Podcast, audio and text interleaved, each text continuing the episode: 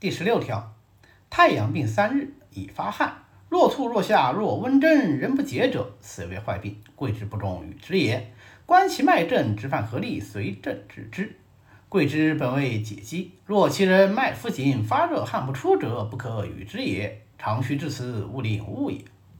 太阳病本来应该使用汗法，但是呢，如果汗迟不得其法，比如说无汗用桂枝，有汗用麻黄，或者是发汗太过啊，如水淋漓，或者是汗直不透，邪未进去，疾病并没有得到治愈，或者呀，干脆就是没有用汗法，而是用了吐法、下法、温针等等一些错误的治疗方法。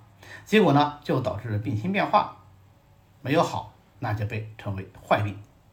经过这一系列的治疗以后呢，太阳病已经不再是原来单纯的表寒症了，所以就不可以再用桂枝汤了，而是要观其脉证，仔细的诊查病人现在的情况，然后根据他的实际情况随症治之。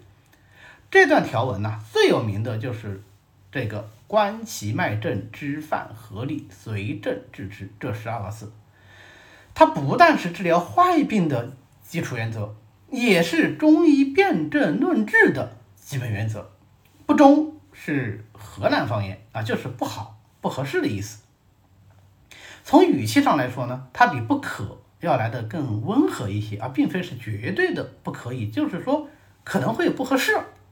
那后面的第四十二条。太阳病外症未解，脉浮弱者，当以汗解与桂枝汤。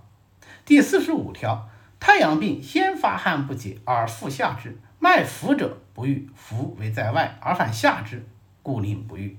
今脉浮故在外，当须解外则愈，以桂枝汤。还有第五十七条，啊，伤寒发汗已解，半日许复发，脉浮数者，可再发汗，以桂枝汤。第两百四十条。病人烦汗出则解，又如疟状，日不所发热者，属阳明也。脉实者宜下之，脉浮虚者宜发汗。下之与大承气汤，发汗宜桂枝汤。等等等等啊，这些条文都是经过汗下诸法之后，病人还有桂枝汤脉症的，那还是可以用桂枝汤。可见呢，关系脉症之犯合理，随症治，其实也是可以用桂枝汤的啊，你可以再用。并非绝对的禁忌。那么本条的下半部分呢，就正好举了一个桂枝汤禁忌的例子。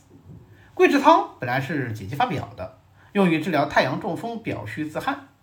如果病人是脉浮紧、发热汗不出，那这个是麻黄汤太阳表实症呢，就不能够用桂枝汤来治疗。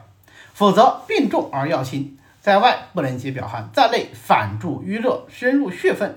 就会出现烦躁不安，甚至于斑疹、黄疸、狂乱、肝郁等等一些病症，加重病情。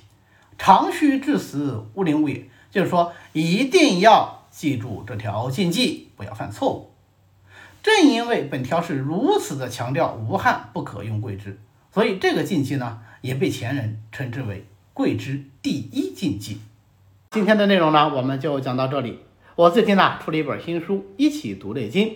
这本书呢，以比较浅显的语言讲解了《黄帝内经》里的主要内容，还是比较贴合临床实用的，在全国各大书店和网络书店均有销售啊！谢谢大家去支持。